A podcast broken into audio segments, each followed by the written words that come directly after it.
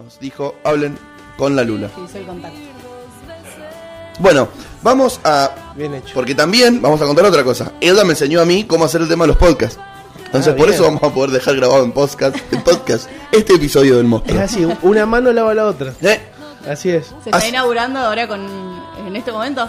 Hoy vamos a empezar a subirlos. Ah, buenísimo, me encantó. Así que vas a marcar un antes y un después. No me, sorpre- no me extraña, no me sorprende. mentira. Humilde. No, no, no. Humilde. No, no.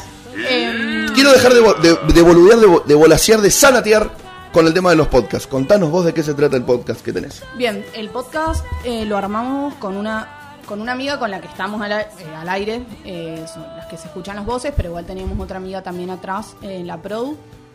Eh, el proyecto empezó con un, pro- un proyecto de- que tiene la universidad que financian eh, con fondos eh, justamente al- eh, iniciativas estudiantiles que no tengan que ver estrictamente, o sea, que tienen que estar relacionadas con tópicos por ahí académicos o tener un vínculo con la universidad, de cuyo obvio estoy hablando, pero eh, no necesariamente tienen que ser, eh, no sé, trabajos que estén relacionados estrictamente con, con la facultad o con lo que uno estudia.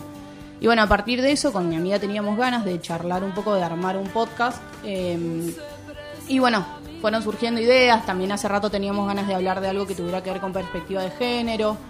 Eh, lo cierto es que dentro de la universidad, obviamente que todo el tiempo y constantemente, como en varios espacios, hay avances, pero todavía en los claustros se sigue sufriendo ciertos tipos de violencia y o distintas desigualdades que surgen eh, justamente en instituciones que existen hace mucho tiempo y que bueno se tienen que ir reacomodando.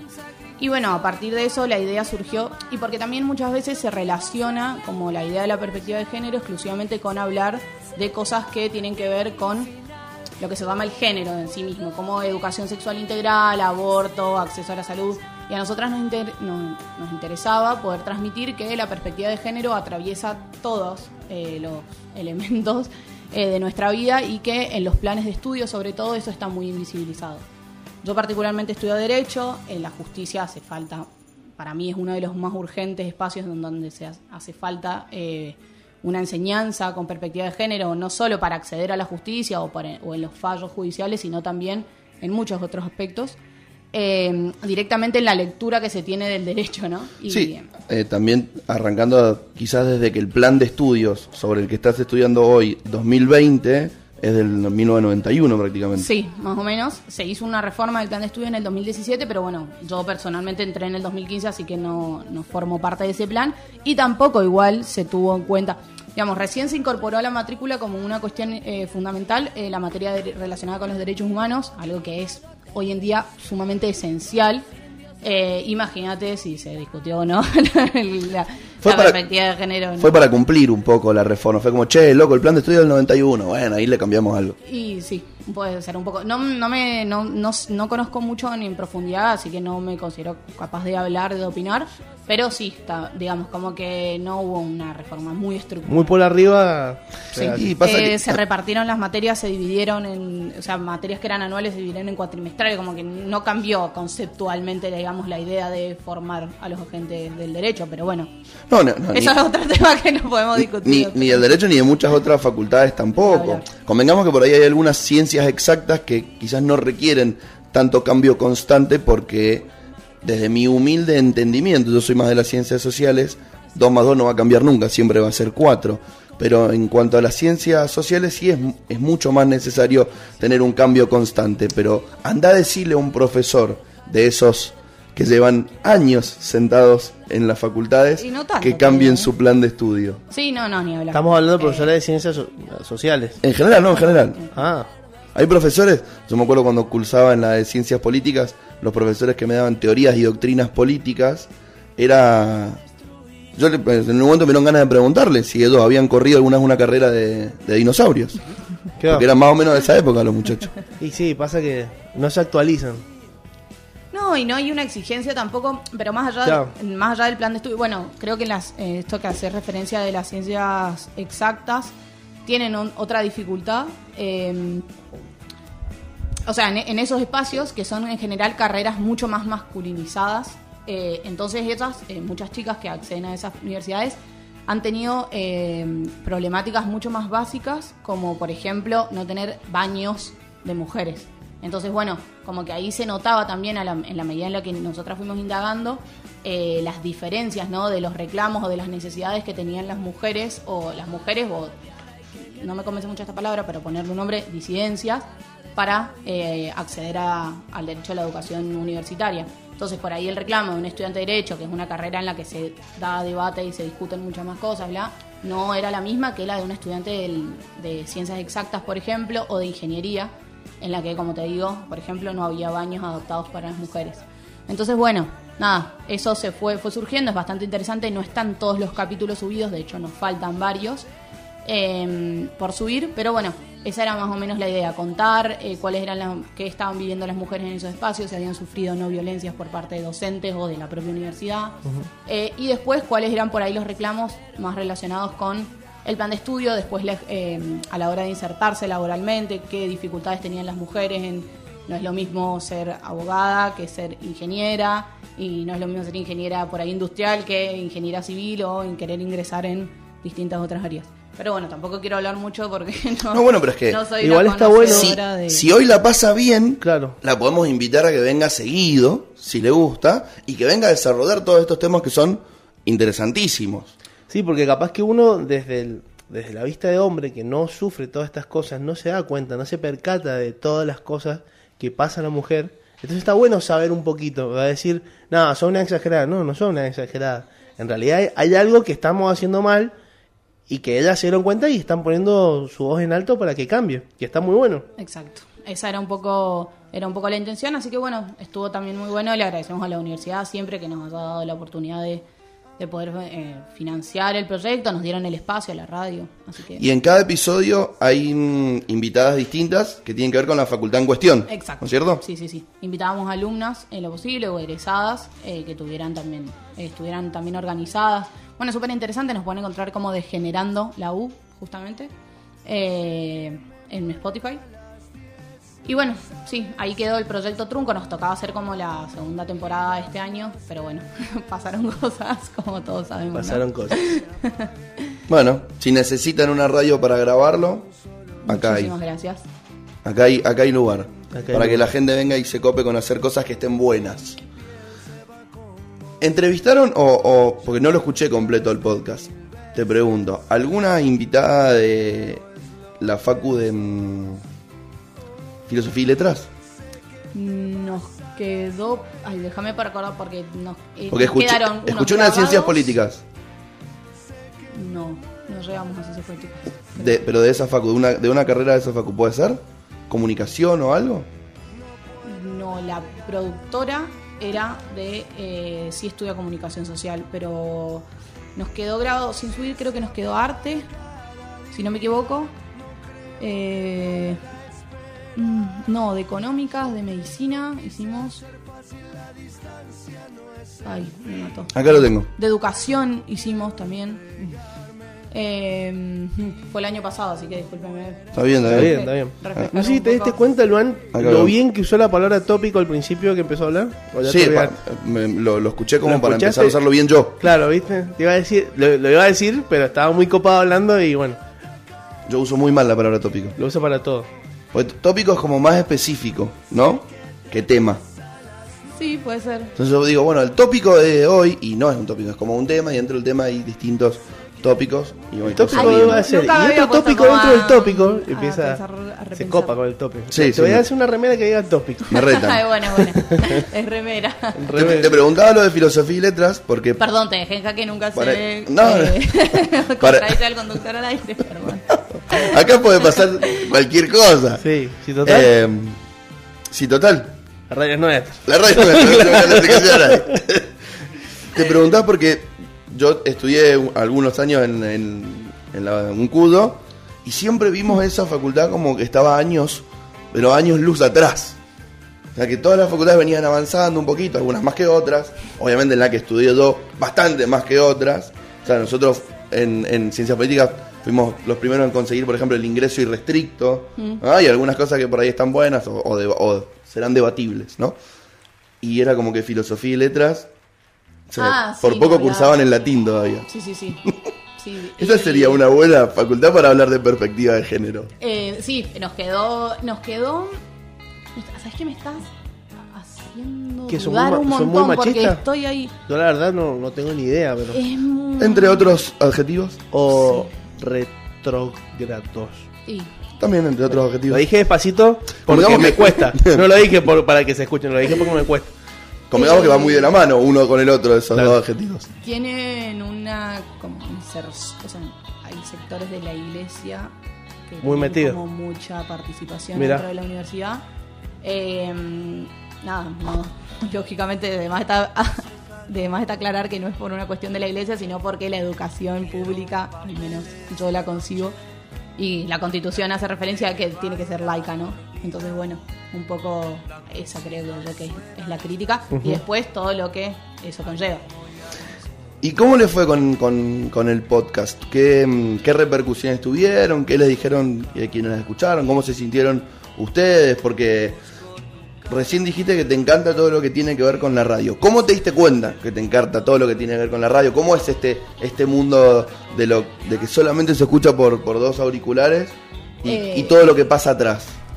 Bien, creo que, bueno, yo tengo una, yo escucho mucha radio en vivo, eh, consumo podcast también, pero en mi caso particular tiene mucho que ver con una cuestión familiar, o sea, mis dos papás escuchan muchísima radio, o sea, yo escucho radio desde que soy muy chica, eh, y ahí no sé, yo creo que es un, la radio es un sonido que se vive o se mama, digamos, más eh, bastante en, en- en ese sentido, ¿no? Es como un sonido de fondo que está ahí, que si estás acostumbrado a que esté presente, después de a poquito te vas acercando a eso. Quizás la gente que no está acostumbrado, que en sus casas no se escucha radio, de repente tener una voz ahí o tener que prestarle atención o tener que a un horario prender una cosa, eh, le cuesta un poco más acercarse. Y cuando uno ya lo tiene, yo ya lo tengo naturalizado, por ahí me, despierto, pongo la radio y después sigo haciendo mis cosas y si de repente hay una cuestión que me parece más interesante, le presto por ahí más atención, pero es una compañía que está ahí constantemente. Y bueno, nada, después cuando terminé el colegio, en- yo entré a la Facultad de Derecho a cursar a la tarde, a la mañana estaba mucho tiempo sola porque mi mamá trabajaba y sola fui buscando, empecé creo que como la mayoría de los, o muchos de los chicos de nuestra edad o más grandes, em, arrancaron con la metro de Buenos Aires. No, yo escucho radio más de Buenos Aires, pero eh, arranqué escuchando Perros de la Calle y después, bueno, con el tiempo también empezaron a surgir, creo, bueno, todo este movimiento del feminismo y cuestiones que nos empezaron a hacer más ruido y por ahí ya hubo cosas que, o chistes que ya no me parecían tan graciosos o tan copados y entré a descubrir otras cuestiones. eh, me gusta a mí el periodismo, entonces escucho también, consumo más bien eh, cuestiones relacionadas con las noticias y ese tipo de radio. Y bueno, una cosa fue llevando a la otra y así me fui armando medio mi grilla. He tenido épocas que escucho más radio, otras menos. eh, pero, pero nada, eso. Tuve, tuve unos años que literalmente mis papás me tenían que apagar porque por ahí me distraía mucho para estudiar o es una buena compañía, pero bueno, también hay que saber medir. Sí, sí, sí. Nada, en, nada en exceso es bueno. eh. Como todo puede generar un poquito de adicción. Sí, sí, sí. Y Más pero- si lo escuchás a nosotros, claro. Y, cu- y cuando te enganchaste, es un garrón. Anoche, por ejemplo, me, me puse para acostarme a dormir el capítulo de La venganza será terrible, el último de Olina el De viernes. Dos horas dura. Claro, yo lo empecé y dije, lo escucho un ratito y me quedo dormido. Y escuché las dos horas y me dormí retarde. Y ahí, mira, eso tenemos un eh, debate familiar porque mi papá es fanático de Dolina, muy fanático, y a mí no me causa nada de risa. Pero nada de risa. Y, y bueno, en el auto, por ejemplo, siempre como, por favor, déjenme poner un capítulo así desde que está en Spotify. Y nosotros como, bueno. Está Vamos bueno ahí. que esté en Spotify, pero imagínate, el chabón sale por AM. Mm, Nadie-. Yo o sea, no de nuestra usa. generación, muy pocos y deben es escuchar poco. AM. Sí, No. yo no. Entonces, ¿Cuál, es la, cuál es la diferencia de AM y FM? y FM es frecuencia modulada, AM amplitud modulada. Pero ¿qué, qué- ¿en qué se diferencia? ¿En la calidad? Con- Sí, sea, tiene con- que ver- Actualmente en la calidad y en, la- y en lo musical. Y el rango también, uy, perdón, el rango eh, también en el que, Es más que llega la radio. El de la FM es más reducido que el de la AM. La AM eh, tiene una amplitud más grande. Por eso hay muchas menos, desde su concepción, son muchas menos las AM y muchas más las FM. Porque vos podés tener 100.9 en 10, 10 lugares distintos quizás de la provincia, donde no, no se pisa una señal con la otra. AM no, es mucho más, más grande. Vos en AM vas a escuchar mucho silencio, son solo las voces. Claro. Vas a escuchar muy poca música. ¿No este, pasa música directamente o...? Sí, sí, sí, Sí, sí, pasan, pero- música. Pero por ejemplo, el, La venganza será terrible no tiene cortina. ¿sabes? Son las voces de los tres hablando y de vez en cuando poner alguna canción. Es otra concepción Mira, desde lo ideológico, quizás.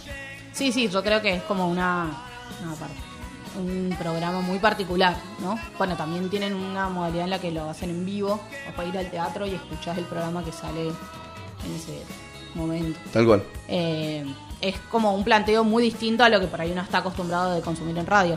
Pero creo que están surgiendo también distintas alternativas. Bueno, hablábamos la otra vez de últimos cartuchos. Tiene una propuesta que también se ha ido modificando. Yo lo empecé, yo empecé escuchándolo cuando estaban en Blue. En Blue. Yo he escuchado muchísimo Blue, era fanática. Y, mm, y también hoy lo escucho. lo- no, no soy una eh, consumidora acérrima de últimos cartuchos, pero eh, veo más o menos, conozco el programa y ha ido mutando también bastante en cuál era el. O sea, cómo fue al principio a, a cómo está planteado ahora. Convengamos que también eh, no, te- no tenían que dar quizás las mismas explicaciones en Blue que en Vorterix. Quizás tienen un, tenían un poquito más de libertad en algunas cosas. Vos decís, en Blue, Sí. claro. En cuanto a lo Ah. artístico. Ahora están como más... puede ser. Che, esto no. Porque Bueno, yo creo que el juego, bueno, ahora justo tuvieron un problema, no sé si gremial, pero una cuestión con los salarios, eso sí lo leí. Sí, sí. Pero bueno, también ese juego con la audiovisual, ahora en la pandemia no, pero el año pasado, digo, también te debe tener ciertas limitaciones y tenés que impli- te implica un desarrollo de, de otra índole novedoso. Sí, sí, Sí. Per- Pergolini me llamó porque dijo que, che, mirá, el programa de ustedes está muy bueno. Mirá, los chicos de Último Cartucho están- me están pidiendo mucha plata. Lo único que te puedo dar es el sándwich y el sándwich. Y le dije la coca. Y no sé si la coca. Y después con un sanguchito te digo que Me, salgo en a Vorterix. hacer radio en Vorte, y bueno. medio codito. Medio codito, Pergolini. ¿eh? Sí, no, no está bien lo que digo, hay que pagar por, por el trabajo. Sin duda. Para mí es... se- Pero un sándwich todos los días. Ojo, eh. la pienso, aunque sea no. Cap- Y a vos te vendría bien para bajar un poquito de peso. Café. Bueno, bardeaba. Bueno, ¿por casa cómo andamos? Habló. Che, em, antes de que, de que nos metamos en el tema de hoy, que cual tenemos preparado, ¿cómo venimos con el tema de los, de los horarios? Mandamos un, un temita y volvemos con, con el tema del día. Con todo. Bueno, hoy vamos a estar conversando sobre algo que pasó hace poco y cómo se relaciona con em, un tópico interesantísimo que es el de la violencia institucional. ¿No es cierto? Correcto. ¿Sobre qué vamos a estar charlando en este segundo bloque? Bien, nos surgió durante el fin de semana, conversando para ver sobre qué podíamos hacer la columna, eh, este tema de eh, hablar sobre la violencia institucional relacionado con el hecho que pasó el viernes con eh, un grupo de jóvenes, para los que por ahí no están tan en tema, ajá, con los skaters.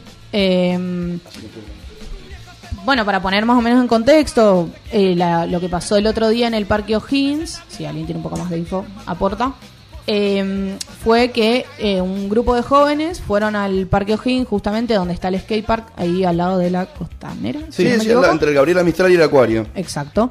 Eh, a reclamar para pedir que se abriera justamente, eh, porque bueno, está cerrado eh, por el- la situación de la pandemia. Y bueno, al parecer eh, los chicos fueron pacíficamente a reclamar, a pedir, a- habían, si no me equivoco, escrito un petitorio justamente como proponiendo, bueno, que se abra por turnos, que se ponga una limitación de la cantidad de personas que pueden ingresar, Con etcétera. documento, todo. Todo. Control. Sí, con, protocolo. con los protocolos, como la palabra, la segunda palabra más dicha desde la pandemia, protocolo y coronavirus. Sí, Eh, y bueno, a partir de esta situación se produjo como un... O sea, los preventores que estaban ahí cuidando, hay una versión de que dicen que había una solo una preventora que pidió ayuda, eh, porque bueno, y ahí empiezan ¿no? las versiones. El- la cuestión o lo que terminó pasando fue que se llevaron presos eh, o detenidos, eh, en realidad, a alrededor de 20 chicos y chicas, algunos menores de edad. Em, La mayoría, de hecho. Sí. Y lo que pasó también, que a mí me fue lo que más me llamó la atención y me pareció sumamente grave, es que lo que se puede ver en los videos, como los preventores les retiran a los chicos y chicas sus skates o sus rollers y les ejercen violencia física con ese propio material, o sea, un skate por la cabeza le Como un a un chico. Claro. Eh, así que bueno, a partir de esa situación, que creo que a la mayoría les ha causado bastante indignación, sumado a la particularidad de que son menores de edad, lógicamente que esto no corresponde que suceda frente a ninguna persona, pero bueno. Lo agravia, digamos. menor de edad eh, tiene inclusive o le corresponde una mayor protección por parte del Estado. Em, así que bueno, a partir de ahí surgió este temita para ponerlo más o menos en tema, eh, porque lo que sucedió fue un hecho de violencia institucional y tratar de contextualizar un poco de qué hablamos cuando hablamos de violencia institucional. Em, bueno, como es de público conocimiento, más o menos, eh, es que eh, las fuerzas de seguridad son las que tienen el monopolio justamente de la fuerza que es, es otorgada por parte del Estado para, en principio, protegernos o defendernos de quienes eh, cometen delitos o corrompen la ley, ¿no? La situación es que, bueno, la violencia institucional, violencia es un concepto muy amplio, pero que tiene ciertas particularidades cuando es ejercida justamente por los funcionarios públicos, que son los que tienen la obligación de, de cuidarnos. En las situaciones de violencia institucional, la violencia institucional en sí misma se puede dar de distintas eh, maneras, ¿no? Como puede ser esta situación, eh, un exceso del, del ejercicio de la fuerza en una manifestación, como, bueno, después situaciones más graves, como puede ser un caso de gatillo fácil, o la propia violencia que se ejerce dentro de los centros de detención. Pero bueno, esas son situaciones por ahí más extremas. Para no irnos tanto del tema, eh, también, eh, bueno, la situación de pandemia ha acrecentado mucho eh, las situaciones de, de violencia institucional, porque digamos, la, la intimidación que ejerce directamente un funcionario público o un funcionario policial frente a un ciudadano común, una persona que está portando un arma legalmente, etcétera, eh, coarta, digamos, ya de por sí la libertad a la hora de manifestar y decir, bueno, no, mis derechos son tales o cuales. Si alguien te exige un DNI, vos decís no lo tengo, muchas veces eso genera ciertas eh, dificultades. Entonces, bueno, nos parecía interesante abordar un poquito ese Eh, tema. Ayer lo que a mí me llamó la atención con respecto a si uno busca en, en internet, pones, no sé, en problemas Skater Mendoza. Lo más random que puedas buscarlo, te van a salir varias eh, páginas y varios diarios. Y vos podés encontrar, por ejemplo, en un diario que dice represión a jóvenes skater mendocinos. Y en otro diario podés encontrar Después de disturbios ocasionados por skaters, la policía mendocina los redujo. Así para flaco. Es, es muy distinto, o sea, son Sí, dos totalmente. noticias distintas ese O titular, inclusive, que fue lo que yo, a mí también me llamó la atención y lo tengo apuntado, es, eh, se habló de batalla. Por eso yo hacía referencia a o enfrentamiento. Enfrentamiento. Pasa que en- Hacía en- referencia a en esta de alguno- en alguno- eh, como él dice, en algunos de los diarios dicen que uno de los skaters también le partió en la cabeza a un preventor el skate, se la puso. Fuera de lo que pasó en, en- en el hecho. O sea, lo que leí, no es que no- esta concepción de cómo está redactado ese titular Es tremendo. no es, No, no, no es. eh, casual. No, No. pasó porque sí. En absoluto no es casual y aparte ahí es donde me parece fundamental hacer hincapié, como decía referencia antes, de tener muy presente siempre esta desigualdad en la correlación de fuerza. Supongamos que un jovencito, un muchachito le partió, porque son situaciones que es- la gente se, o sea, se calienta, digamos, Claro, en el clima.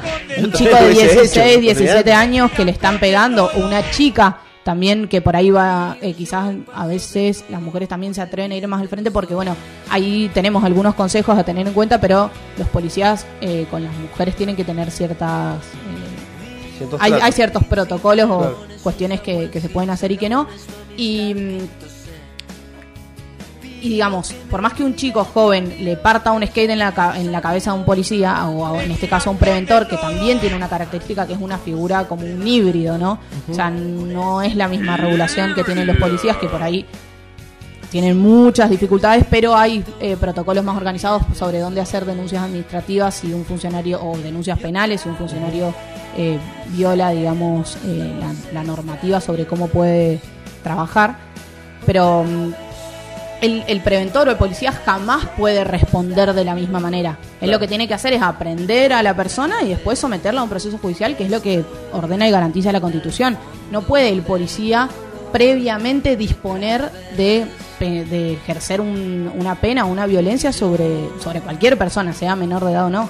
Entonces me parece que eso es lo que tenemos que tener siempre muy presente, cómo estas personas tienen a su, en su poder armas y una fuerza y un Estado atrás, un sistema que eh, les garantiza por ahí muchas más eh, alternativas que las de un ciudadano que está solo o un grupo de chicos.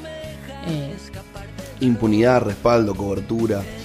En la misma opinión pública. O sea, lo que dije de la- del titular de la, de la nota no es casual. Condiciona el pensamiento sobre la situación de quien está leyendo la nota. Exacto. ¿no? Si yo no, me, no, no sé nada de esto. No tengo la suerte de estar escuchando el monstruo de las mañanas en este momento y solamente leí la nota de este diario en particular o de estos diarios en particular que la marcaron así a la cancha. eh, ¿Cuál es tu opinión cuando termina la lectura, no? Claro. Che, otra vez los pibitos estos mandándose cualquiera. Me parece que esas son algunas de, las de las preguntas que, que nos habían surgido, ¿no? De poder cuestionarnos un poco de esta es la manera en la que queremos que las fuerzas de seguridad respondan frente a un reclamo legítimo. Depende quiénes son los sectores que reclaman o que eh, toman determinadas decisiones, se reacciona de una manera o de otra. Eh, está bueno ponerlo en discusión y, y Pasa- repensar como sociedad qué es lo que Sí, cómo actuar ante distintos reclamos, porque no todos los reclamos son iguales. No es lo mismo quizás una protesta de un grupo de jóvenes, de menores, ¿eh? que una protesta de otra índole en otro lugar y por otro tema. Por ejemplo, no, fue lo mismo la marcha mm, que hicieron en autos los de la salud, que este fue como una... Creo que metieron una caminada hasta el los chicos. Pero en ninguna de las dos hubo algo como para que sobre una hubiese que haber represión y sobre la otra no. Claro, Entonces, ¿por qué si la también- hay sobre una y no la hay sobre otra? También tampoco la que hicieron. Vos estás hablando del auto, la, la de los enfermeros. Sí. La que hicieron anticuarentena tampoco hicieron nada. Que pasaron por toda la calle San Martín hasta Casa de Gobierno. También hicieron en Buenos Aires. No hubo represión. Entonces está bien. También yo creo que hay un poco de desinformación de parte de los medios. O sea, obviamente vuelvo a lo que digo siempre. Los medios son una nueva religión y es para el que la quiera escuchar. Entonces, influyen mucho en el pensamiento que tiene hoy en día la población hacia, por ejemplo, estos temas. De que si está bien lo que hicieron o está mal. Siempre va a haber dos bandos, Sí. ¿entendés? Y, pero ¿por qué no es si está mal, está mal? Donde no es encubrirlos. Y que todos sepan que lo que hicieron está mal. Y, y tener esta información que nos está dando acá, ETA, que no todo el mundo la tiene. Sí, porque por ahí nos indignamos con lo que vemos en, en las redes, pero tampoco nos tomamos el tiempo de buscar Claro, sobre realmente qué pasó, qué, qué, qué- qué hay de certero sobre un discurso o el otro, sobre si... El, porque, por ejemplo, se escuchó en...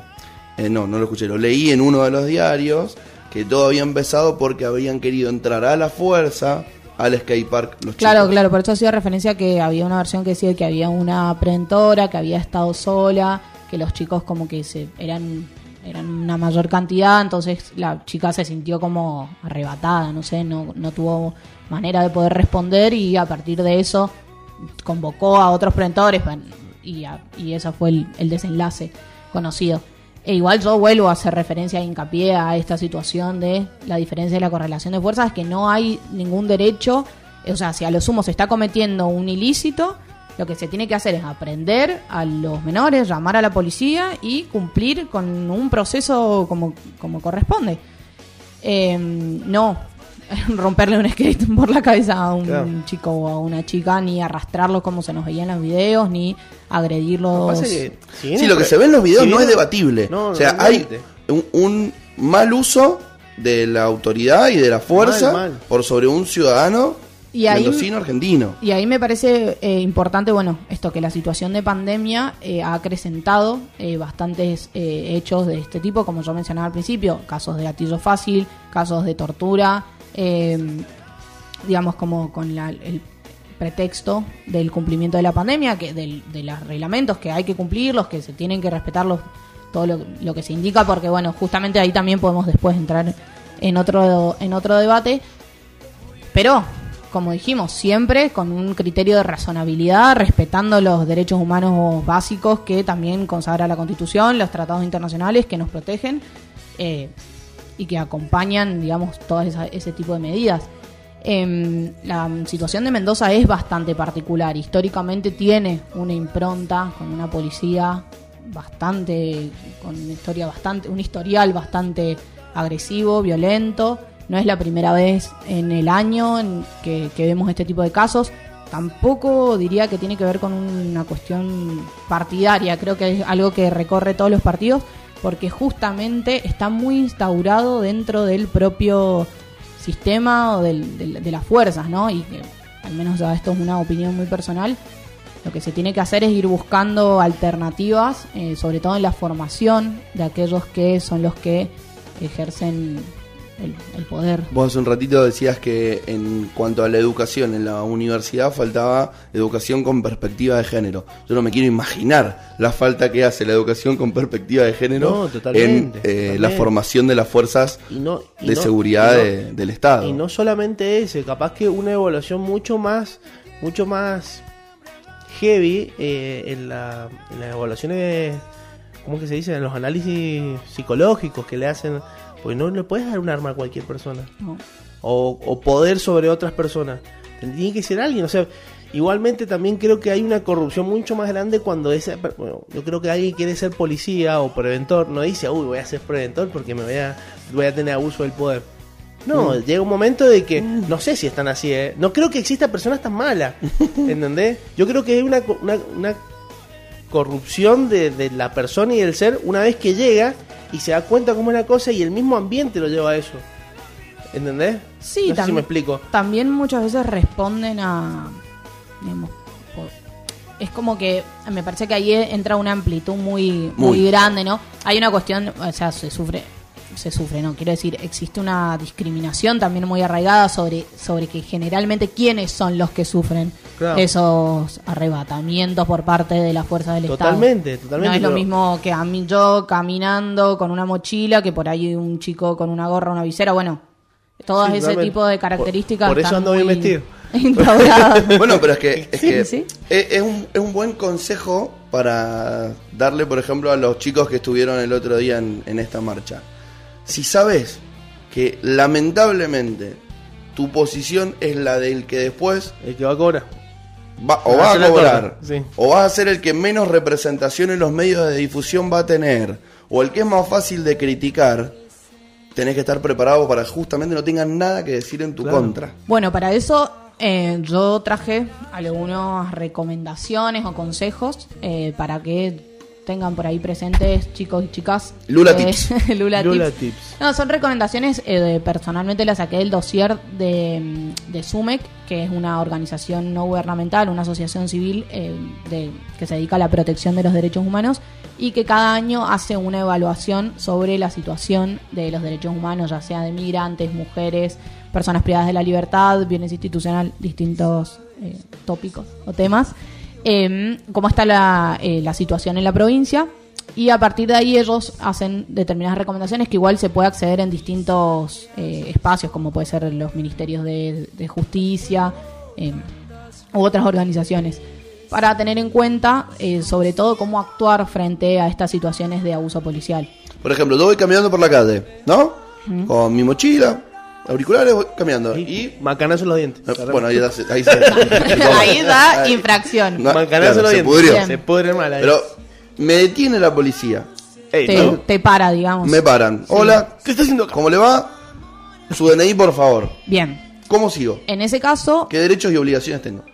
Eh, primero que nada, no tenés ninguna obligación de eh, portar el DNI. Y si no lo llevabas encima, no debería. No, no, ellos no tendrían por qué detenerte. Que es una excusa que se suele usar mucho para llevar a los jóvenes aprendidos a la las comisarías. Averiguación de antecedentes. Exacto. Eh, sí, a mí. ¿A te han llevado? ¿Sí? ¿A vos? ¿Te han llevado? Sí, a mí me han llevado. No, ¿También? No, no, a mí no. ¿A mí también? Sí. Bueno. Yo no lo tenía, yo no lo tenía. Pero tenía alta aportación. Bien. No, es que no. Eso es lo que estamos tratando de decir, que no, no hay, no, no existe ningún rostro para, en el, por el que te puedas Pero si soy yo, no, pero. Se autodiscriminó al toque. Eh, bien, hay que tener en claro que los únicos mo- motivos por los que te pueden detener es primero porque exista realmente una sospecha sobre que has cometido un delito o que estás a punto de cometerlo o que te encuentren en una situación de flagrancia eh, en, en un sentido jurídico estricto es que te encuentren con las manos en la masa digamos no cometiendo el, el delito en el acto y lo último que también suele suceder es esta eh, excusa que se usa, que es la de la averiguación de, de- de antecedentes.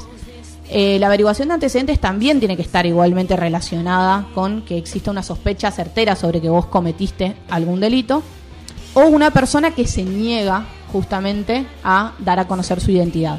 O sea que si vos tenés tu DNI y lo presentás, No deberían existir motivos, salvo que ellos estuvieran en una base de datos o surgiera telefónicamente de que está siendo buscado por la policía.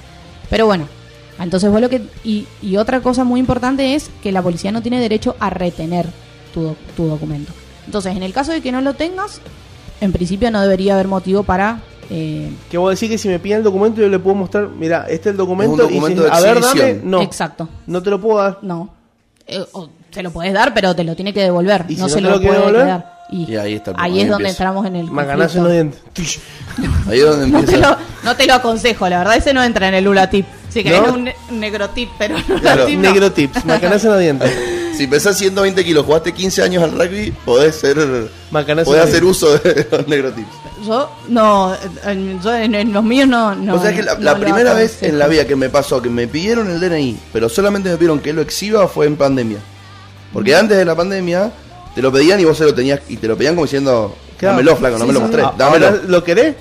Y te lo devuelvo y te lo devuelvo cuando quiero. Ahora vos sabés, me pararon cuando esto empezó, no sé, mi- primero de abril, por ejemplo.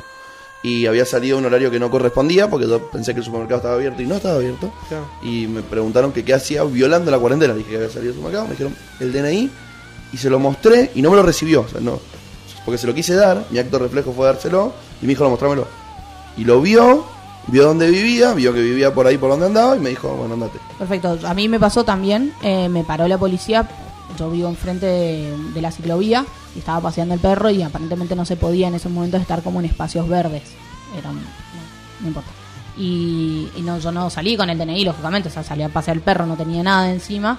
Y también, o sea, sufrí una situación como bastante agresiva por parte de la policía, que de hecho me amenazó con subirme al auto y llevarme.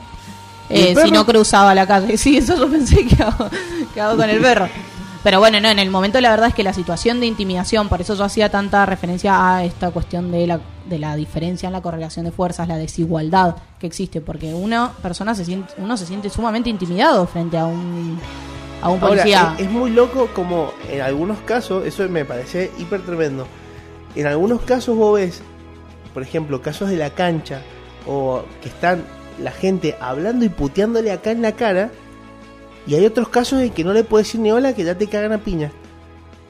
Bueno, justamente vos pusiste un ejemplo muy particular, en la cancha. Bueno. En la cancha vos sos vos y tenés 10.000 atrás. El otro día estaba viendo, estaba viendo un video que se hizo muy viral de una piba que está, le había pedido el documento, no sé qué, el policía. La piba lo puteaba, eran dos policías como en un metro. La piba los puteaba, qué sé yo, y claro, hasta que le pegó un manotazo en el, en el celular, la, la chica esta, a la policía que lo estaba filmando. La policía estaba filmando. La policía estaba filmando, claro, una vez que le pegan el celular, ahí la reprenden. Y después, bueno, no sé, está un quilombo, bueno. Pero, digo, qué loco, o sea, puedes, puedes, puedes putearlos, ¿entendés?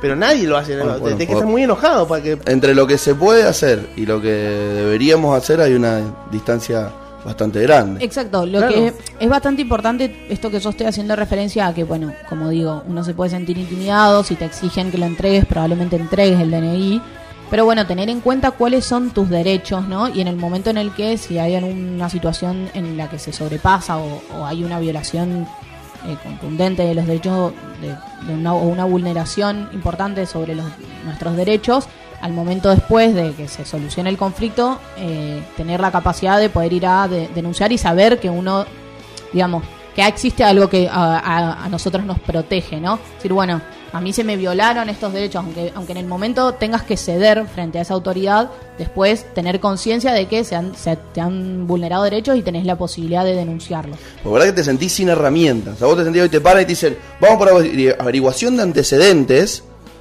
Yo le digo, bueno, sea, listo, me Bueno. subo al auto y me, me- me siento en el, en el eso, móvil, ¿no? eso es muy importante. También quería hacer referencia a que el control de documentación y antecedentes no necesita un traslado a la comisaría, que es como lo que dije antes, handy. se puede hacer por teléfono. Ellos tienen también una base de datos electrónica si es una persona que también está una siendo una vez me pararon y tenían un como un escáner y me pidieron el documento y lo pasaron. Escanean el código. Cling, sí. Verde, listo, vaya. Correcto. Pero me dijeron, eh, disculpe, dice, ¿tienes un ahí? Sí.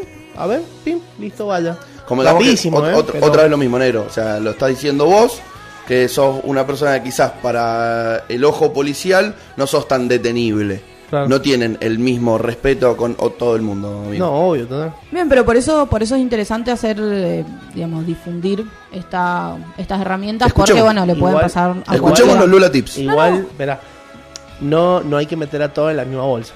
O sea, eh, de la injusticia está, pero no por eso todos son así. Todo- No, no, no, sin duda. No, no, voy a sin decir duda. ni la mayoría ni la minoría, pues no lo sé. En particular a mí no me ha pasado nada, pero sí veo en noticias que pasan cosas. Entonces significa que hay, ¿entendés? no, en absoluto.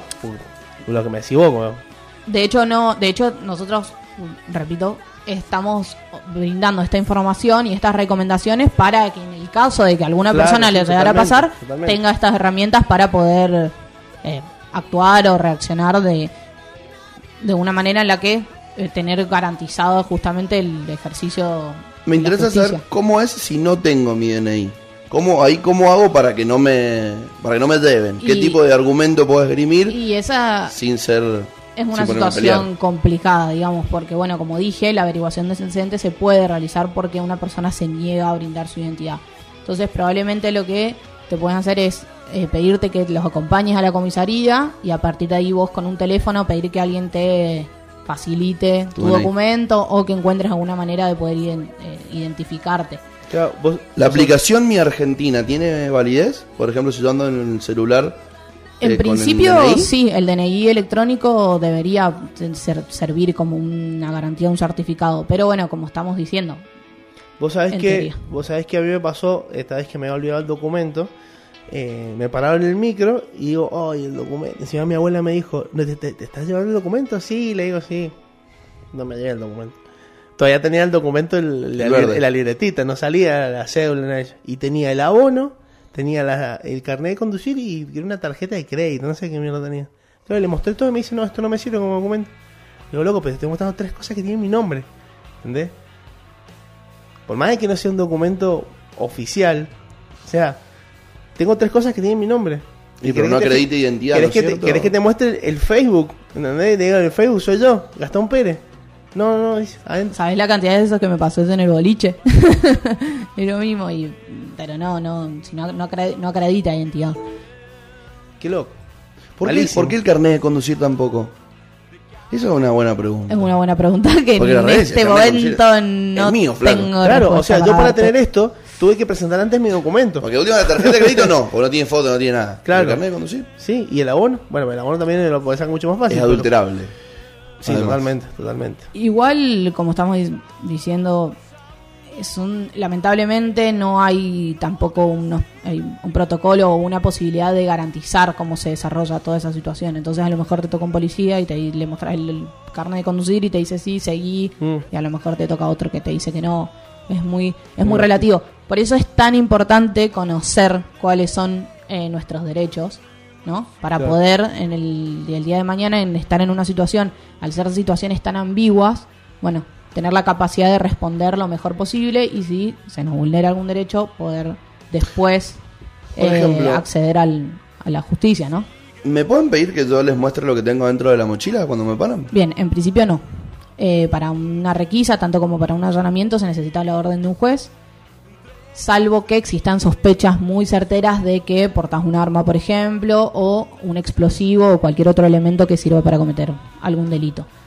Entonces sí se puede hacer, por ejemplo, cuando entras a un recital. Sí, che, mostrame la mochi porque necesito ver que no tengas nada de lo que está prohibido. Claro. Eso es Pero por la calle no. Porque es para ingresar a un establecimiento. Y en la vía pública se puede, se puede hacer, pero bueno, eh, se tienen que tomar determinados recaudos también, ¿no?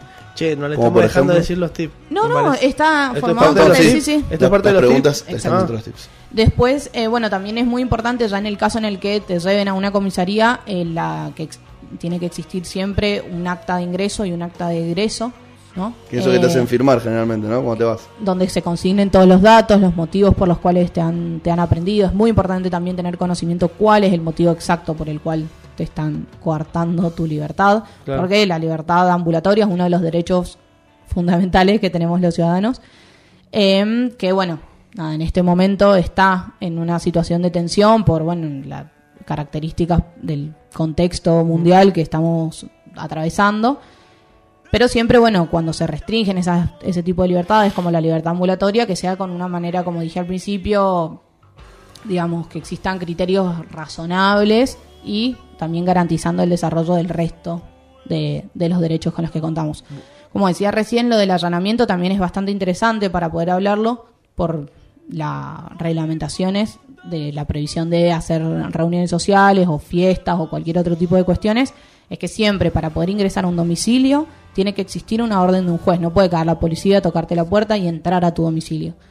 Y si vienen con un fiscal, por ejemplo, no, el, la- el, la- el allanamiento es un, tiene que ser un acta que solicita el fiscal al Al juez. juez y el, siempre tiene que estar firmada por un juez.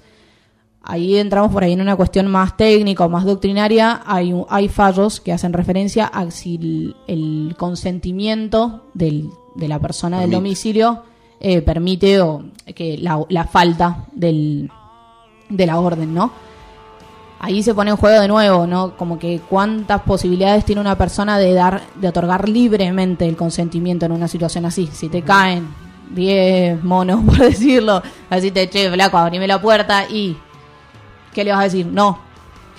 Mm, Es poca la gente que se atrevería a decir eso. Entonces, bueno, allí se hace referencia a que tiene que existir un libre consentimiento, realmente que no esté viciado, que no esté coartado por la intimidación o por el miedo, pero es difícil que eso suceda. Claro, pues de última estaría bueno saber que la gente puede decirle que no. Yo, le diría que no y llamo a todos mis vecinos, che, salgan a la calle que me cinco Bueno, monos que me quieren O entrar. no, o en el caso en el que a vos se te, después se te libre un, un acta, una multa o se te presente una sanción por haber realizado, bueno, también depende de la cantidad de gente, etcétera. Decir, bueno, no, esto, esta orden, este, esta medida de prueba está nula porque violó el, Claro. el- la, la orden de allanamiento, justamente, o sea, el procedimiento correspondiente. Con esto no estamos diciendo que pueden hacer fiestas en su casa, ¿eh? En absoluto. no haya orden, no hay, no hay No, multa. no, no, Si lo- no hay orden, no hay multa. No, no, no, lo que no, o sea, no corresponde, al menos yo eh, hago referencia a que no, no se puede, Claro. pero que en el caso en el que la policía cayera a tu casa, o por esa situación o por cualquier otra, el domicilio es un ambiente que está Claro, protegido. salió hace muy poco un video de una familia que le fueron a golpear y diciéndole usted está haciendo una fiesta adentro. Y dicen, no, no estoy haciendo nada, estoy con mi hija y mi esposa. No, que no, que voy. Terminaron entrando la fuerza. No sé si lo vieron. no lo vi. no lo No, y no había nada. Son, cosas que pasan, como dijo Lula hace un rato, o sea, es muy grande el espectro de cosas a resolver en cuanto a las fuerzas policiales, pero por ahí como tratamos de hacer siempre acá es ver desde qué lugar nosotros nos podemos posicionar como simples mortales para eh, tener claro conocimiento de nuestros derechos y de nuestras herramientas Exacto. y también pequeños consejos para no eh, pudrirla, hablando en criollo. Vos sabés que Porque yo- es muy fácil pudrirla y si estás enojado, más fácil todavía. Claro, Ah, ah, cuando yo era más chico siempre terminaba peleándome y siempre terminaba en el calabozo. Horas. Bien, eso es bastante castigo, importante, ¿no? En los derechos que tenemos los ciudadanos al ser retenidos por la policía. Eh, bueno, como dije antes, eh, que te tienen que informar cuál es el motivo exacto por el cual te están llevando detenido, informarte cuáles son los derechos, entre ellos eh, el derecho a guardar silencio y a no responder preguntas, porque un derecho básico que está en la Constitución es que ninguna persona tiene la obligación de declarar contra sí misma. Eh, efectuar una llamada para poder informar la detención a familiares, a un amigo, quien sea, el derecho a un abogado, a, que se le designe un abogado, un abogado privado y en el caso de que no se pudiera, eh, un- El Estado. Ajá, uno que brinda es una defensor, un defensor oficial. Y durante el procedimiento también se tiene que eh, respetar, como dije al principio, la identidad de género y todo lo que esto conlleva, ¿no? Por ejemplo, las mujeres solo la pueden requisar policías mujeres, las mujeres no pueden ingresar en calabozos con hombres, al igual que los menores de edad no pueden ingresar a calabozos con mayores de edad. La situación de los menores de 16 años es distinta que la de los menores o adolescentes entre los 16 y los 18 años. ¿no? Un menor de 16 años es inimputable, o sea, no, no puede ser eh, sujeto de ningún delito. Lo que se tiene que hacer eh, a urgente es dar de conocimiento a la familia para que lo vayan a retirar y eh, también eh, poner en conocimiento a la dirección de niñez y adolescencia, niños, niñas y adolescentes de, de la provincia. Hay Después, si otro día quieren, podemos conversar sobre cómo es el régimen penal de menores. Es un tema largo, complejo, del que no se Bueno. tiene mucha idea, pero no ¿Vos sabés prefiero andar ahora te iba a porque... preguntar, ¿existe algún tipo de speech que vos tenés que decirle cuando te vienen, vos ves que ya viene la cosa mal? Vos te das cuenta cuando un policía viene con mala onda o más o menos, ay, disculpame, ¿me podrías dar tu documento? O sea, son planteamientos distintos de cómo pedirte las cosas. Eh, ¿Existe algún speech? Porque yo había estado, había leído hace mucho, eh, por ejemplo, que vos le podés decir eh, como que soy culpable de algo o soy, eh, ¿cómo es que dijiste recién? Eh, sospechoso de algo o, o estoy detenido. Y si te dicen que no, es más, hasta te puedes ir. Te das la vuelta y te vas. Bueno. A ver, Lo Habría- agregamos, habría que lo verlo, podemos agregar habría al que- Lula Tip. Y, habría que verlo. de Por la- eso te estoy preguntando. de la teoría si a la práctica. Claro, no, obviamente. pero, eh, escúchame, todo lo que está diciendo de la teoría a la práctica hay que ver, porque, eh, escúchame, dame tu documento. Está bien, no, pero devuélvemelo porque es mío. Macanazo en los dientes, ¿entendés? No, por, por eso yo hice referencia siempre a que lo que estamos tratando de dar a conocer es las herramientas con las que Claro, contamos. claro, por porque en el que, que lo más probable es que es lo que sucede, que en el caso en el que se vulnera alguno de estos derechos, en, a posteriori poder eh, dar cuenta de que de que justamente nuestros derechos fueron vulnerados. Si nosotros no tenemos conocimiento de que no nos pueden retener el DNI, de que nos pueden meter en cualquier lugar siendo menor de edad, siendo mujer, etcétera, el día de mañana después, eh, nada, como que uno muchas veces se queda con una sensación o, o sufre, o puede sufrir a sus consecuencias mucho peores. Nosotros acá estamos hablando de una cuestión más, muy, más procedimental en la que no, no pasa a mayores, ¿no? Eh, y, y uno se queda con la sensación en la que no está protegido, etcétera, cuando existen esas herramientas, el problema es que no están, no son tan conocidas. tengo em, una pregunta que es solamente de curioso. Diga. Si tiene menos de 16 y, y está cometiendo un ilícito, ¿es imputable a los padres? Es que por eso dije, es mejor, si querés lo podemos, lo podemos tratar de armar. dejamos para la una- próxima. Lo dejamos para la próxima. Porque yo me acuerdo que en el boliche, cuando yo era chiquita era menor, una vuelta mi papá me dijo, no te vayan a enganchar adentro del boliche porque me hacen una multa a mí. claro. Era la amenaza con la que Sí. me pedían que a mí mi papá me decía, si a vos te menor". meten preso, te dejo una semana. Como si dependiera de él. Bueno, Claro. ese lo vamos a dejar entonces Eso para lo la dejamos próxima. para la próxima. No, porque como me tenía que ir a buscar. Yo no te voy a buscar una semana. Tu mamá no sé. Yo no te voy a buscar. Una semana por lo menos. Ahí es muy importante tener en cuenta que no es lo mismo la responsabilidad civil que la responsabilidad penal. Penal. Entonces, bueno, a partir de eso es donde eh, se configuran distintas distintas circunstancias, ¿no? Probablemente si es un delito civil, sí, sean responsables civilmente tus padres o no. Depende de tu edad, depende cuál fue tu grado de responsabilidad, el lugar, el espacio. Tiene muchas características. Y ya la cuestión penal corre por... Cuenta Por del- otro individuo. carril. Esa sí no es Si hereditaria. no, si no, no existiría el COSE. que no Ya no se llama más así. más cosas, ¿No se llama claro. más José? No. No. Justamente por eso. No se llama así. Tiene otro nombre. ¿Cosecito? Tengo No. otra pregunta. A ver. El auto. Guardería ¿También para es niños propiedad malos. pri- O sea, es una extensión del domicilio. Yo estoy en el auto, me paran, ¿no? Señor, su cédula, seguro, todo. Pum. Bájese, por favor. No. ¿Puedo no bajarme? ¿Me tengo que bajar? Eh, podés no bajarte, pero no, no es una extensión del domicilio. Pero se viene el capacho. El los dientes. domicilio tiene, está protegido penalmente, la morada, que se llama, el recinto habitable, que sería, por ejemplo, una habitación de hotel, una carpa, una cuestión que tiene más que ver con un, un espacio transitorio, o lo que se llama, la, eh, si no me equivoco, es casa de negocios, pero es el espacio en donde vos ejerces tu profesión. El domicilio, el auto no está protegido como una extensión del domicilio, para nada, ¿no? O sea que si me, del auto me tengo que bajar. Tiene más que ver con, yo, se me ocurre a mí, la relación la haría más cercana con una mochila, por ejemplo. O un- Pero igual tampoco es lo mismo. Claro, en la mochila, por ejemplo, si me dicen, che, a ver, abrí una mochila, y yo le digo, soy sospechoso de llevar bombas o armas, si me dicen que no, esta. Y la cuestión ahí, en general, lo que se pone en juego es, sobre todo, con, con- más que con armas o explosivos, con eh, la tenencia de drogas, ¿no? Claro. Pero bueno, también lo podemos dejar eh, Bueno, para claro, la pero- próxima. Es que eso, eso es lo que tiene esto, este tema se desprende en En- una realidad claro. de muchísimas otras cuestiones Esto- que bueno, es la idea de ir abordando en la un árbol. Termina siendo más ramita. fácil siempre, a la larga, ceder un poquito. ¿Me mostrás la mochila? Sí. Toma, mirá. Lamentablemente. No tengo nada. ¿Qué pasa? Si no te la muestro, nos agarramos piña. ¿Me, mo- me y sí, el DNI? y bueno, toma. toma.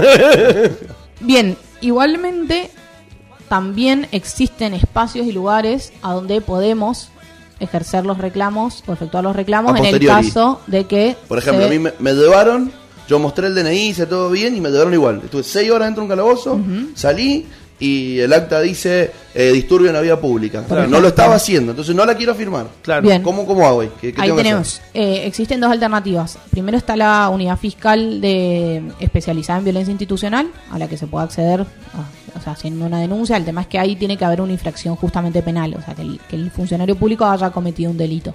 Y si no, en el marco de la administración gubernamental está la IGS, que es la Inspección General de, de Seguridad, que es el órgano en el cual se labran las actas eh, o sumarios administrativos o dirigidos a las fuerzas de seguridad provinciales, ya sea policía o penitenciarios también, ¿no?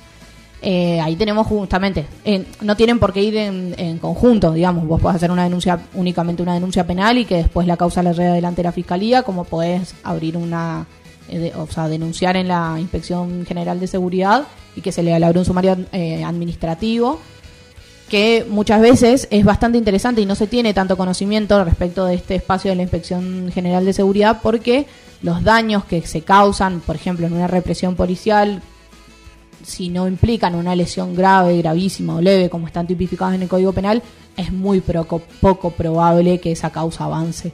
Entonces, bueno, aunque sea saber que existe eh, la posibilidad de denunciarlos dentro de ese, de ese espacio, que también tiene un montón de problemáticas porque estás denunciando dentro mismo del órgano de seguridad que Claro. se deberían sancionar. Por eso digo, bueno, allí después es nuestro desafío seguir planteando y buscando alternativas para poder ir regulando todas estas cuestiones. De a poco se va avanzando, se van habilitando eh, nuevos espacios, pero bueno, a mí me parece fundamental que los ciudadanos y las ciudadanas conozcamos justamente cuáles son nuestros derechos y siempre con información yo creo que es mucho más eh, fácil o se juega con una carta, aunque sea un poquito a favor. ¿no? Sí, con, con información. La información es poder. Si uno tiene información, también tiene la confianza de saber que lo que está diciendo realmente es certero. Porque vos por ahí ahora decís, yo leí en Facebook que no tenía que mostrar mi mochila. Claro. Bueno, acá es muy distinto saber que realmente no tenés por qué mostrar tu mochila, pero lamentablemente ¿Y por qué siempre... no? ¿Por qué por- no? ¿Y por qué no? Claro, ese lo- eh, siempre hay un hay una línea muy finita que es este tema de que la realidad es que la sospecha por parte de la autoridad, ya quizás para el sistema establecido en cuanto a las normas, legitima que te pidan que abras la mochila. Claro. Porque yo le puedo decir, soy sospechoso de algo, si yo sospecho, porque tenés cara de fumón, que tenés algo. Bueno. Pero ¿cuál, Bueno, es, cuál es la cara de fumón? Escúchame, ¿y vos, vos le podés pedir los datos al policía? Y él te lo tiene que dar. Por ejemplo, bueno, necesito saber cómo es tu nombre y tu número de placa. Sí, podés exigirle que siempre, eh, de hecho, me parece súper interesante, es muy importante que pedir que te muestren la placa, o sea, que la persona que te está parando efectivamente es un policía y no es un, otra persona. Después, bueno, acá siempre también es importante que por ahí no se tiene tanto conocimiento, es que existe una policía federal y una policía provincial, ¿no? Y una municipal inclusive sí, en algunos lugares. que, que en, en Mendoza, por ejemplo, sería el caso de los, de los preventores que igual no tienen, eh, en- bueno, en determinados de- espacios de sí, pero no tienen acceso a armas de fuego, al menos cuando se encuentran en la vía pública. Después cumplen otros roles por ahí en espacios municipales como un SIC o un, eh, un gimnasio en los que tienen otras herramientas. Pero bueno, en fin, sí es muy importante que te muestren eh, la placa y que garanticen efectivamente que son funcionarios de la policía. Y otra cosa muy importante, la que no hicimos referencia, pero que me parece eh, bastante interesante mecharlo con un día muy importante que es hoy, es que la violencia institucional también se pueden ejercer, la pueden ejercer los médicos, médicos o funcionarios o prestadores de la salud. Hay una característica súper eh, eh, trascendental a la hora de hablar de violencia institucional, que es que la que se, ejer- se esta se ejerce en, conte- en contextos de restricción de autonomía y de libertad, como puede ser una internación una situación en la que uno está eh, eh, con un problema de salud, por decir una cosa muy básica, volando de fiebre, en la que la posibilidad de tomar una decisión libremente se disminuye. Entonces, bueno, los funcionarios de la salud también pueden ejercer violencia institucional negándonos, por ejemplo, un- el acceso a un derecho eh, o al, a- al conocimiento o a un método anticonceptivo o a una intervención que esté relacionada con eso. Y lo me echo justamente con para recordar o hacer referencia a que hoy es el Día Internacional de la lucha por el aborto legal y seguro. Bueno, Así que, bueno. Bueno, ese es otro tema que es- del cual seguramente vamos a poder charlar más adelante, porque es inevitable que otra vez se, eh, se presione para que se trate en el Congreso de la Nación Argentina, así que es algo interesantísimo para debatirlo. Ayer hubo una solicitada en los diarios más importantes de, de mayor tirada de toda la Argentina, con una serie de firmas de activistas feministas, artistas, eh, Distintas periodistas, distintas personalidades trascendentales en el debate público argentino, solicitando justamente que se vuelva a poner en, en tratamiento la ley porque, como muchas otras eh, cuestiones de salud han sido postergadas por la situación en la que estamos viviendo, el- los abortos clandestinos tam- también. Sí, sí, sí. Sí, eso. A ver, hay muchas cosas que pueden ser debatibles, pero hay cosas que son realidades. Y la realidad es que eso pasa. Los abortos clandestinos tienen lugar. sí. Cuando quieran, podemos, también lo podemos dejar para en el tintero. Y también vamos a hablar en algún otro programa sobre las elecciones de Estados Unidos, Correcto. que se vienen en 40 días aproximadamente y están ahí, cabeza a cabeza, Biden contra Donald Trump. Está caliente ahí, te digo. Está ¿eh? divertido. ¿Cómo se llama el otro? Biden, Joseph Biden. Joe. sí. Joe Biden. Joe Joe. Biden. Pero Está, Joe está, está es, caliente. es diminutivo, ¿o ¿no? Ay, me mataste. Bueno, Biden. Joe. Como Bidet, pero con N. Está, está caliente, está caliente todo el clima eh, allá, así que se vienen 40 días complicados, interesantes para estar atentos. Para el- Se llama 12 a nivel ¿no? mundial, digo. ¿no? Elige Eh, el presidente del mundo. ¿Qué? Y se están poniendo en juego bastantes cosas, me parece ahí, eso también lo podemos, lo podemos conversar. Si vos estás en este momento diciendo, ¿y qué tiene que ver conmigo?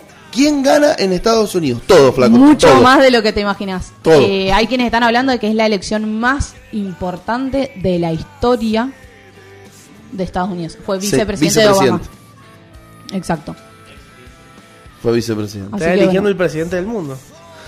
Lame- Ah, no me gusta llamarlo así, pero bueno. Lamentablemente, un, un poquito sí. Un poquito así. ¿O no? Por eso es tan importante, si no, no le tendría que importar a nadie. Un poquito sí. O sea, Sí. no, es, no es que no, nos rige directamente, pero las decisiones que toman a- eh, afectan económicamente a muchos países. Y no solo económicamente. No, además es una administración que se vio involucrada de temas bastante jodidos. La administración actual de, como le dicen Edos, a, a su órgano administrativo gubernamental.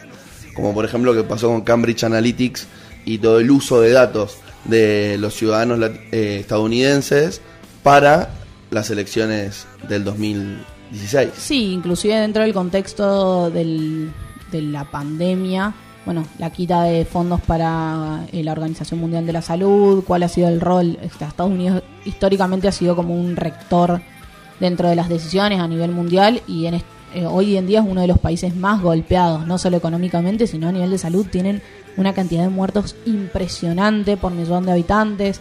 Se puso en, o se problematizó más claramente las dificultades que ellos tienen de un acceso de- al a acceder a la salud, no existe Claro. la salud pública Exacto. y bueno, todas las complicaciones Sí, que sí. eso si te enfermas y no tenés trae. plata en Estados Unidos, fuiste. Fuiste. Exacto. O sea, Por ahí vos pa- nosotros no- valoramos. un seguro social, pero no sé si están... No valoramos la salud pública que acá tenemos.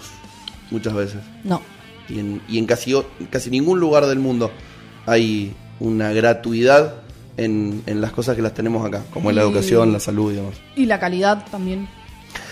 ¿El contexto de pandemia modificó alguna de estas cosas que hemos charlado como diciendo, si pasa en pandemia, sí pueden llevarte o sí pueden entrar a tu casa? ¿Nada se ha visto modificado? No. Porque por ahí muchos piensan que como estamos en pandemia, sí pueden entrar sin, sin orden de ordenamiento. No, no, por eso hacemos referencia a que es fundamental la orden de allanamiento, que tiene que estar firmada por un juez y un juez de garantías, no un juez de faltas, que son los que, digamos, llevan adelante el conocido código contravencional o código de faltas bastante nuevo acá en la provincia, eh, del que tampoco tenemos mucho conocimiento, pero que es, eh, se utiliza. No, no, no, los derechos fundamentales de los ciudadanos existen, se sostienen, se mantienen. Hay restricciones, lógicamente, como puede ser las reuniones sociales, eh, bueno, el derecho a, la, a, la manife- a manifestarnos eh, forma parte del derecho a la libertad de, de expresión, a la libertad de asociación, que se encuentra actualmente en, en pugna justamente por la situación de, ¿Cómo, de la pandemia y lo que pasa es que lo que se tiene que tratar siempre es de armonizar justamente, ¿no? A ver, el derecho fundamental, tanto para nuestra constitución como para los distintos tratados internacionales de derechos humanos a los que la constitución argentina les otorga jerarquía eh, constitucional, eh, tienen como derecho fundamental el derecho a la vida y dentro de eso el derecho a la salud y el acceso a la salud. Que lo que se intenta es armonizarlo con el resto de, las- los derechos, pues si no hay vida, los demás no existen, digamos, no, no, no, no se presentan. Entonces, bueno, tener en cuenta que, que estas restricciones están supeditadas a esto, esta situación de excepcionalidad está pasando, se tiene presente también en los tratados eh, de, bueno, hay ciertos derechos que se restringen en pos del derecho a la vida o el derecho a la salud, pero como repetimos otra vez, siempre con eh, un grado de, discrecionalidad y de racionalidad a la hora de... eh, de que esto de- de proteger ¿no? estos derechos y de restringir otros entonces sí existe eh, se sostiene el derecho a la libertad de, de reunión las manifestaciones se han dado. Me parece que ahí la cuestión o el debate es más está más relacionado con un asunto político las decisiones sobre quiénes se reprimen y a quiénes no. Sin duda eso. y, y eso es lo que está un poquito más en jaque. Hoy para, para, supongamos, yo no soy anti-cuarentena, o sea que no me van a, a reprimir, ¿no? Porque esos no los reprimen nunca, pero si, si yo no soy anti-cuarentena y soy un simple skater, debería manifestarme con mi número de DNI. O sea, a mí me toca, hagamos dos marchas. Hacemos una a los que podemos salir el jueves y una a los que podemos salir el viernes, con distanciamiento social, para que no tengan motivo de reprimirnos. O yo puedo manifestarme sin cumplir con lo- el, el día del DNI, por ejemplo. Y Eso ahí- me parece una pregunta. po- como poder no se puede. O sea, como acorde a la ley no se puede, no corresponde hoy acá en Mendoza. El tema es eh, que, bueno, justamente dentro de esa intención de armonizar estos derechos, el derecho a, manifestarse es un derecho muy trascendental. Entonces, bueno, si se va a realizar, que se realice como corresponde. Por eso es que no se ha, yo considero que no es que se prohíbe a la gente manifestar. El tema es ese, ahí volvemos a cuál es la cuestión política, porque se decide sobre qué grupos se prohíbe o, o se los se los reprime de ejercer el derecho a manifestarse y a cuáles no. Entonces, ahí creo que el- el- la disputa es más política que, que jurídica. La, la buena maniobra que hicieron con el gobierno fue que para frenar que hoy se hablase de esto, abrieron el skatepark. Hoy ya pueden ir. Bueno, buenas fue noticias. como- o sea, una buena noticia para los skaters eh, es con los protocolos que ellos plantearon, con DNI, con turno, también para que no se sobre. Dicen que si no duele no sirve. Para que no se colapse el. sí, Y ser. otra cosa es que hay un- también hubo un comunicado ayer por la noche tarde de parte de la municipalidad de la, de la capital de que aparentemente se va a abrir una investigación y se va a sumariar a los eh, preventores que realizaron esto. Bueno, eh, ojalá realmente pase, suceda, que se haga justicia y eh, y también bueno valorar esto, ¿no? Que a partir de eh, la presión social, sobre todo de, la- de los jóvenes, podamos ir avanzando y no permitir que estos hechos queden queden impunes y que cada quien actúe como quiera. Che, me gustó, ¿eh? Se me pasó volando la Sí. mañana. Sabe mucho. Sabe mucho. ninguna improvisada, vino con su cuadernito, con todas las anotaciones hechas. Totalmente. y si no te diste cuenta, vino con la constitución de la Nación Argentina también. Tremendo, tremendo. No la abrigo, Ale. O sea, imagínate, o sea, qué, qué mala suerte ser eh, el policía que la detiene, ¿no? No te ¿Me creas, podés dar tu DNI? Toma, y le saca la constitución. Me la sé. Me la sé, Con la Gil. constitución, sácate. Gil, ¿vos te la sabés, Gil? A, a- eh, a mí siempre, esa es la parte que yo tengo que cortar en mi, en mi discurso. Es la parte que siempre como que me, me tiende a salir y por la cual termino en el calabozo. Siempre, Luan, siempre, siempre el termino discutiendo. calabocero. Sí, soy calabocero. Me, me encantaba discutir. Catador de calabozos. Era como... Bueno, no, no voy a entrar en detalle de la cantidad que, de veces que Nunca tuve la oportunidad, debo agradecer. No, nunca atravesé una situación así, pero no te creas que cuando me pararon me, me pegó un julepe, por decirlo Estaba sola, bien y estaba pronto. sola paseando el perro, no es para menos. Eh, me, Yo me, me asusté, perro me intimidé. Mirá que, Me- que muerde, ¿eh? Pichichu muerde. Y Pichichu muerde. El mío, así, chiquitito pero peligroso, ¿eh? así como lo ven. ¿Cuál es el tema con el que vas a querer que cerremos el programa de hoy? Estoy, es un tema porque vengo como copada con eso, eh, vueltas en el universo de Cerati. Uh, buen tema. Me gusta porque cada, cada invitado, cada invitada que viene tira un tema distinto, pero todos buenos temas. El único malo fue el de Anita, que pidió creo que Hawái o no sé cuál había pedido. Y le dijimos que no. Ajá, y pusimos, pusimos otro. sí. Pero porque, Pidió Hawái posta de... Di- Dijo, uno de cruzando el charco o Hawái. Y Fede dijo, no. Cruzando el charco, bueno. Sí, ese sí, ¿Sí? fue. Pero Es de- Pero yo soy medio platense, tengo mi mitad de mi familia es de La Plata y eh, viví allá mucho tiempo y bueno, ahí son los chicos de Cruzando el Charco. en la ciudad de las diagonales. Exacto. Sí, sí, sí, sí. ¿Hace de cuánto gimnasia, acá? como corresponde, obvio. Ah, so- como uh. todo buen platense. Eh, eh, qué equipo sufrido y, y pobre los hinchas. O sea, no han salido campeones, compadre, nunca. bueno, pero tenemos Bueno, ahí tenemos otro temita complicado. Casi traen a Ronaldinho a jugar este año. No, qué tremendo. No, no, no. Ese iba a Ya, ser la ya no alegría. saben qué hacer. Eh, Ya no ¿En saben serio qué soy hacer. hincha del lobo? sí, No. soy Está socia, todo. Oiga, ¿Hace cuánto vivís acá en Mendoza? 15 años, Bastante. sí, bastante. Bastante, bastante. Bueno, se, se te ha neutralizado el acento. O sea, no tenés Sí. un acento ni tan de allá ni tan de acá. Es como neutro. De, de- sí, eh, lo- o sea, depende como si estoy allá hablo mucho más eh, platense y acá no tanto, es depende. Se me tengo un chip ahí, es un tema un tema muy complicado. pero sí siempre me molestan porque cambió la manera de hablar. Pero no no, o sea, nadie me cree, pero no lo puedo controlar. Tipo, de repente me surge si me llama mi hermana ahora que pasa su cumpleaños, no sé si nos sigue escuchando, pero feliz cumple. Feliz cumpleaños. Eh, me cambia el chip eh, y hablo platense y de repente me llama una amiga de acá y hablo mendocino y si estoy hablando con, con alguien de allá le saco el artículo o hablo sobre alguien de allá le saco el artículo y si hablo de una amiga mía de acá le pongo el artículo es como que no lo tengo ahí automatizado el robot ¿viste? Sos como bilingüe. soy un robot no, no, ojalá Sos como bilingüe. Ojalá. Hablo platense y mendocino. Claro, tomó pavo. Igual dicen que el mendocino es universal, así que está bueno que lo sepa hablar. Ah, Y aparte nosotros somos, creo que de los más juzgadores de acentos de todo el país. Lo o sea, odio. es como que, ¡ah, sos porteña! lo no, no, odio odio eso Lo- me molesta muchísimo Somos re juzgadores, pero es que también lo, lo sufrimos un poco. Porque no sé por qué razón, pero nos molesta mucho que nos digan que hablamos como chilenos. Sí. Entonces, en, Tenemos en- una tonadita en de- distinta. En nunca me- devolución a eso, nunca me lo dijeron igual pero bueno puede ser de eso que decís de que tengo el tono Pero vos no te has dado cuenta. Neutralizado. Cuando llegaste, qué chilenos son todos estos. No, no. Es que no, a ver, si alguien, ¿Qué cualquier persona que escucha a un chileno hablar dos segundos se da cuenta que un mendocino no habla como un Sí, chileno. no, Claro. tal cual. Sí. Tenemos algunas cosas O sea, eso es un prejuicio. Sí, de- Claro. El porteño que dice un eso chileno. es porque no ha salido de Porteñolandia. ¿entendés? Del conurbano. Del conurbano. Literal. Una. Literal. Bueno, ¿la pasaste bien? Muy bien, ¿Te muchas gustó? gracias, sí, me gustó mucho. Hay muchos temas más Hay para mucho, seguir mucho, hablando, mucho. así que vamos a tenerte de vuelta. Por supuesto, cuando ustedes me requieran, aquí estaremos al pie del cañón. Seguimos garroneando invitados, invitadas y repeticiones de aparición acá en el monstruo. Tenemos el tema, amigo Fede. Bueno, muchísimas gracias. ¿Quieres mandarle saludos a alguien más? No. No, no, no, no.